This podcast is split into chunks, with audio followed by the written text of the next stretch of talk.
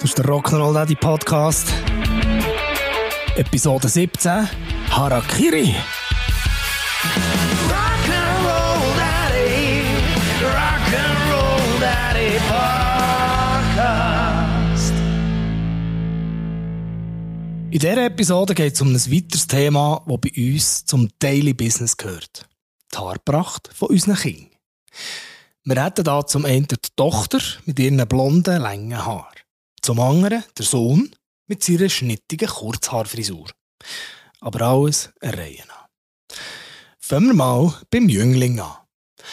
Man könnte meinen, dass das Handling von seiner Frisur viel einfacher ist als bei der Tochter und grundsätzlich ist das natürlich auch so. Manchmal will er coole Papi-Frisur machen, dann tun wir da natürlich in alter Mini-Punk-Manier Schäl montieren und manchmal will er gerade rein gar nichts von Styling wissen. Beides absolut in Ordnung. Das einzigste Problem, das wir im Zusammenhang mit seinen Haaren haben, ist, er geht aus irgendeinem unerfindlichen Grund nicht gern zum Coiffeur. Dabei hat doch die Coiffeuse bei uns im Dorf extra so einen Kinderstuhl, wo die Zwerge während dem Haarschneiden können in ein cooles Autöli hineinsitzen und weiss der Gucker, wo hinfahren. Soweit so gut. Nur leider ist die Tatsache schon länger kein Verkaufsargument mehr, das zieht bei unserem Sohn.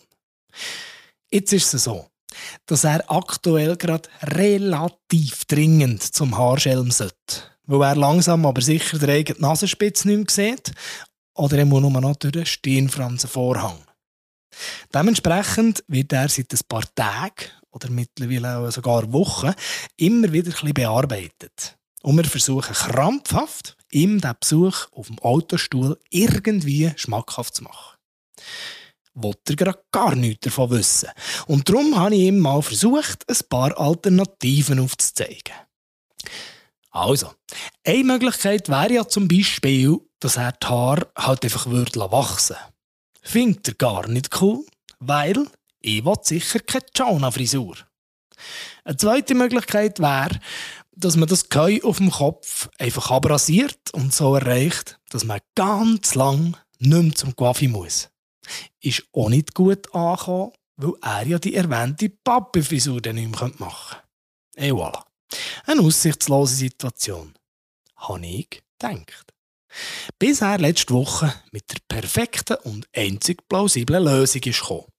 Ich kann ja meine Haare selber schneiden.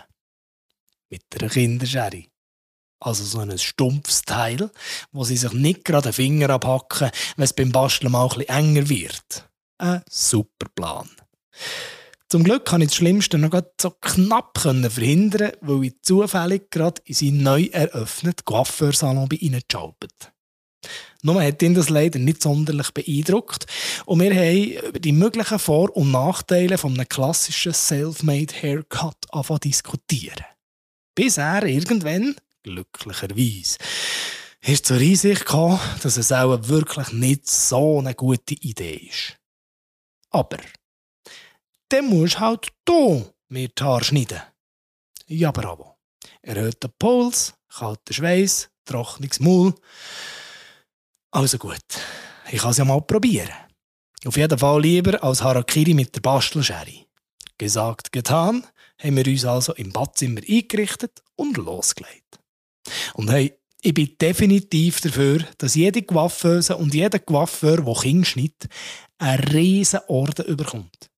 Wie die das herbringen, dass nicht komplett alles schief ist an der Frisur, ist mir ein absolutes Rätsel. Auf jeden Fall habe ich, wie wir Haarprofis das so machen, mit dem Pflanzenwasserspritze die Stirnfransen nass gemacht und er unsere sensationell scharfe Haushaltsschere angesetzt. Und relativ schnell habe ich einen bisschen fiesen Entschluss gefasst. Ich muss jetzt auf der Stelle mein Kind verarschen und einfach so ein so tun, als würde ich ihm die Haare schneiden. Sonst wäre das gar nicht gut gekommen. Vor meinem inneren Auge habe ich unseren Sohn schon vor mir gesehen, mit Stirnfransen, die nicht mal mit die Hälfte vor Stirne bedecken. Horror. Aber auf jeden Fall hat meine Taktik funktioniert. Ich habe über die ganze Breite, so 2-3 mm, immer wieder ein bisschen abgeschnitten und er hat das schon ein paar lustig gefunden. Gehabt. Erste Frisur, Kunde zufrieden, Thema erledigt. Und jetzt warten wir weiter darauf, dass er dann gleich mal noch einen Besuch beim Profi mit sich machen. Ich bin ja gespannt, wie lange das, das dauert. Näher haben wir da ja noch unser Fräulein mit ihren blonden Prinzessinnenhaar. Bei ihr wäre der Coiffeurbesuch gar nicht so das Problem. Aber es braucht halt auch nicht so fleissig. Ein bisschen Spitzli schneiden, tipptopp. Die Challenge bei ihr ist dafür, die ganze Geschichte mit dem Haar bürsten.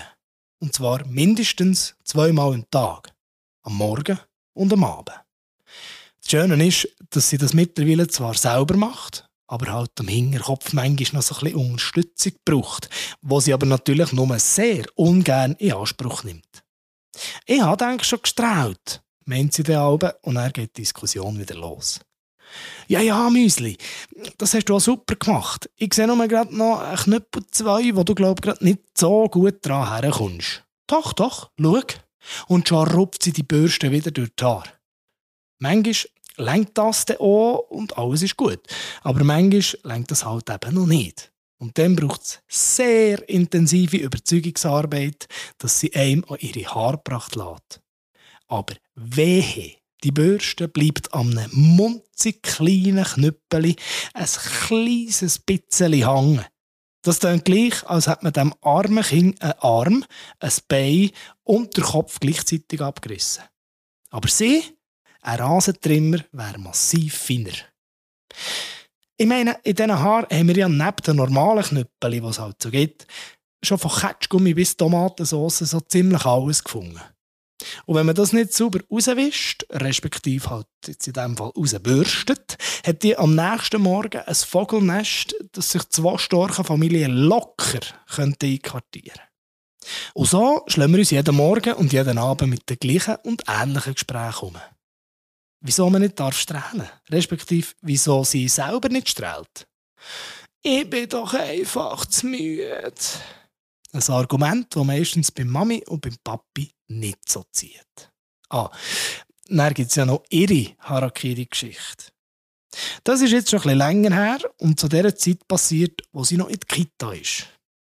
Da hat sie eines Tages mit einem anderen Kita-Gespendli die glorreiche Idee gehabt, man könnte ja ein bisschen Coiffeur spielen.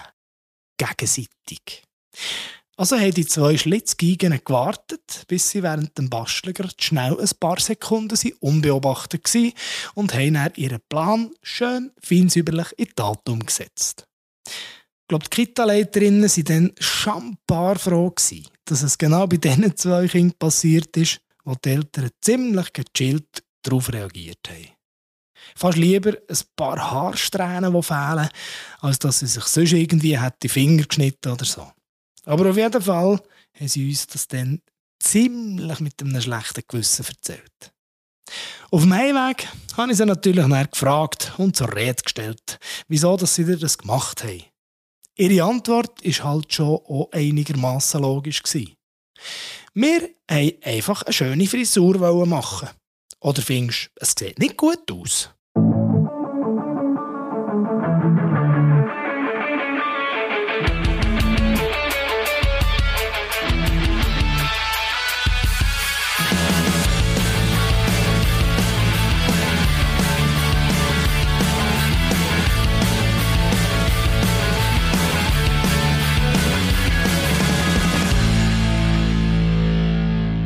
Vielen herzlichen Dank für dein Abo, vielen herzlichen Dank für deine Bewertung und für einen Kommentar. Merci.